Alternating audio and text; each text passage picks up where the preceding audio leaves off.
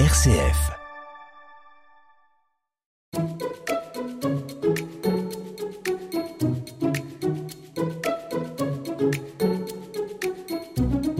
Drôle de journée aujourd'hui, Florence. Tu sais, je reviens de l'enterrement de la mère de Paul, mon collègue de travail. J'étais surpris d'apprendre qu'il était si croyant. Mais il y avait dans l'assemblée des personnes de différentes religions ou même sans religion. Ah bon? À quoi t'as vu ça? Il y avait un pot après la célébration. Et j'ai discuté avec des gens pour lesquels l'idée même de Dieu était absente, ou avec d'autres, au contraire, pour qui Dieu est partout. Toujours ensemble, un podcast réalisé par les équipes Notre-Dame et RCF. Pour vous qui nous écoutez, la présence de Dieu dans vos vies est peut-être une utopie, ou au contraire une évidence, ou encore euh, elle pose question, ou même vous ne vous sentez pas concerné par le sujet. C'est ce que nous allons développer aujourd'hui. Quelle est la place de Dieu dans notre vie? Déjà, il faut dire que Dieu est discret. Il ne s'impose jamais. Il respecte notre liberté, la liberté de l'accepter ou non. C'est sûrement un peu pour ça que certains peinent à le percevoir ou n'identifient pas. Et pourtant, Dieu accueille tout le monde. Chacun est digne d'être aimé par lui. Dieu ne se cache pas, même si pour le trouver, il faut parfois le chercher. Mais pas forcément le chercher trop loin. Il paraît que saint Augustin disait à Dieu Tu étais dans le dedans de moi-même, quand c'est au dehors que je te cherchais. Quand on l'appelle, il nous faut aussi prendre le temps d'écouter sa réponse, se poser et écouter dans notre cœur. Il faut se rendre disponible en se détachant des soucis qui nous envahissent. Parfois, c'est en relisant notre histoire qu'on peut le trouver. La relecture de notre vie, c'est important.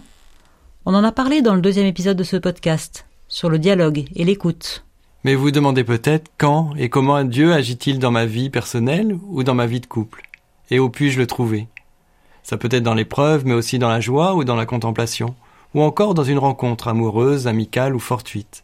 Ça peut être aussi dans une expérience extraordinaire, mais c'est quand même rare. On peut surtout rencontrer Dieu dans les petites choses de la vie quotidienne.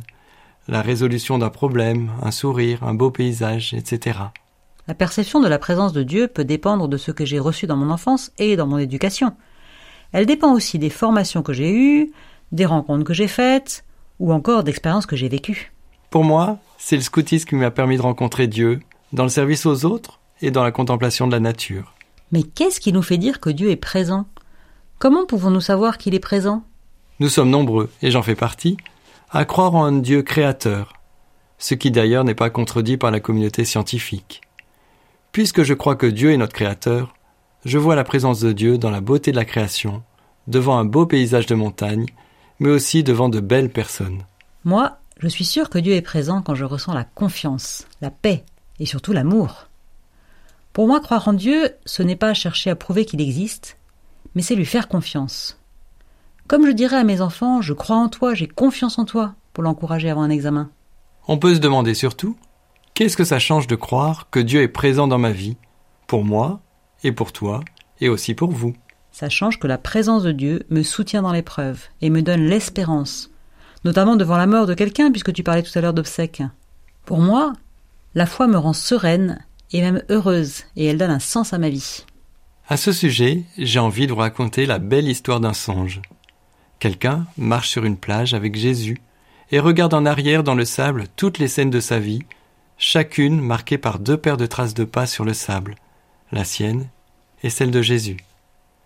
Mais lors des jours les plus difficiles de sa vie, il n'y a qu'une seule paire d'empreintes. Il interroge alors Jésus. Pourquoi, dans les pires moments de ma vie, il n'y a qu'une seule trace de pas? Tu m'as laissé seul quand j'avais le plus besoin de toi? Et Jésus répond Non, je ne t'ai jamais abandonné. Ces jours-là, c'est moi qui te portais. Génial. Mais tout ça, c'est très beau. Mais si vous n'avez pas fait l'expérience de Dieu dans votre vie, est-ce que ça vous parle? Ce qui est intéressant, c'est de se demander est-ce que ça me manque? Est-ce que j'ai des freins qui m'en empêchent? Est-ce que j'ai déjà sollicité Dieu? Ou est-ce que j'ai déjà pensé à lui dire merci? Merci pour la création, par exemple, ou pour l'histoire d'amour que je vis avec mon conjoint. Ou encore, est-ce que j'ai demandé pardon à Dieu? Pardon de lui avoir refusé quelque chose? Tu parles de refuser quelque chose à Dieu Mais encore faut-il s'être senti appelé par lui. Pas évident. A-t-on conscience qu'il peut m'appeler par l'intermédiaire de quelqu'un? Bien vu. À mon tour de vous raconter une histoire. Un curé, dont le village est envahi par des inondations, refuse l'aide des voisins qui veulent l'emmener dans leur voiture, parce qu'il dit que Dieu va le sauver. L'eau monte, les pompiers viennent le chercher en barque, puis avec une grande échelle, et enfin en hélicoptère sur le clocher de son église. Mais il refuse de les suivre, parce qu'il clame que Dieu va le sauver. Et il finit par mourir noyé. Mais à la porte du paradis, Saint Pierre lui demande Pourquoi as-tu refusé toutes les personnes que Dieu avait envoyées à ton secours? D'après ton histoire, on pourrait se dire que notre conjoint est une de ces personnes envoyées par Dieu, et même la personne privilégiée qui nous apporte l'amour et que nous aimons en retour.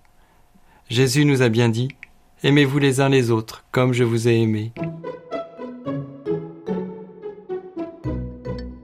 Après la question de la place de Dieu dans notre vie, on peut se poser la question de la place de Dieu dans notre couple. Toi et moi, croyant tous les deux, nous n'avons pas tout à fait la même relation avec Dieu. Et vous Est-ce que vous parlez avec votre conjoint de vos croyances, de vos convictions, ou même de votre foi? Savez-vous qu'on peut s'aider à progresser dans la foi en couple? Moi, quand j'ai rencontré Florence, je croyais en Dieu, mais il était un peu lointain. En la voyant ou en l'écoutant me parler de sa relation à Dieu, j'ai voulu tenter l'expérience de me rapprocher de lui, et je n'ai pas été déçu.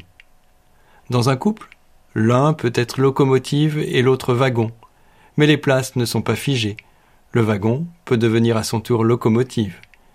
Et ça, c'est un merveilleux cadeau à faire à son conjoint. Pourtant, parler de sa foi, ce n'est pas facile, même en couple. Heureusement, l'équipe de couple dont nous faisons partie nous aide à progresser, grâce au témoignage de chacun.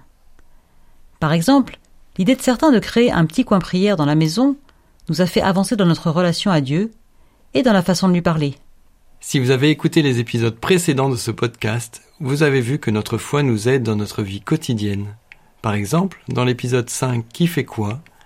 On a dit qu'on pouvait rendre service plus volontiers en pensant que Jésus nous avait montré l'exemple en lavant les pieds de ses disciples. Ou dans le dernier épisode de Toujours ensemble sur le pardon, on demande à Jésus le désir et la force de pardonner à notre conjoint ce qui n'est pas toujours évident et qui mérite bien un petit coup de pouce du ciel. Ou encore, dans l'épisode 4, Être couple et parents, on vous parlait de la foi comme un cadeau que l'on aimerait transmettre à nos enfants. Et pour finir en beauté ce podcast, nous vous proposons un défi de taille. Prendre un moment en couple pour échanger sur vos croyances ou votre foi, ou pour prier à deux. Arrivant au terme de ce dixième épisode, nous espérons que ce podcast vous a aidé à prendre soin de votre couple, et surtout qu'il vous donnera envie de continuer à le faire. Si vous souhaitez approfondir cette réflexion autour de la vie de couple, n'hésitez pas à consulter le site parcoursensemble.org et même à rejoindre une équipe. Nous vous souhaitons une longue route en couple. Et si le podcast Toujours ensemble vous a plu, n'hésitez pas à en parler autour de vous, aux couples qui vont bien et à ceux qui ont besoin d'un coup de pouce pour continuer de cheminer ensemble. À, bientôt